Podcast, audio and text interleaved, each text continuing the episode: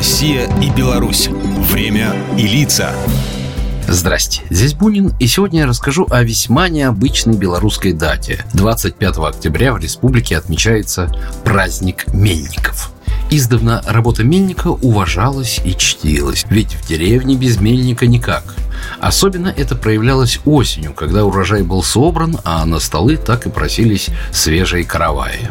Односельчане всегда старались угодить представителям столь древней профессии, ведь от них напрямую зависело качество употребляемого хлеба. Поэтому зачастую мельники были зажиточными крестьянами. То, что праздник мельников выпадает на осень, это не случайно, ведь к этому времени хлеб уже почти весь перемолот, наступает пора пусть непродолжительного, но отдыха. Как раньше отмечали свой профессиональный праздник белорусские мельники, неизвестно, но хочется думать, что весело и продолжительно – Наверняка были какие-то собственные традиции, выработанные веками.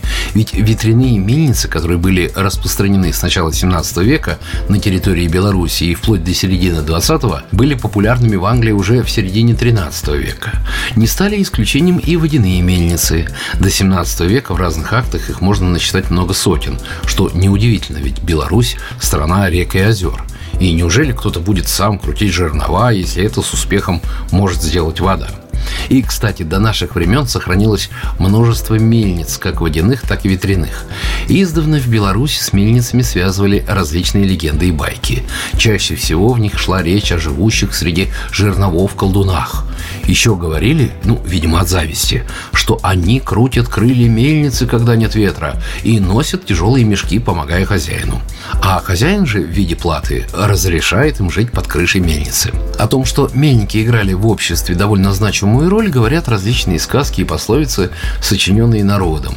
Танец мельники, например, или цикл игр под общим названием «Млын», то есть мельница. Всем было весело и хорошо.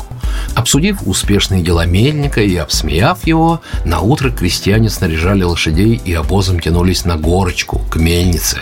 Ведь без хлеба никак и никуда. Между прочим, до наших времен сохранилось в Беларуси множество мельниц, как водяных, так и ветряных. Водяные, например, есть в Ивье, ну, правда, сейчас там магазин.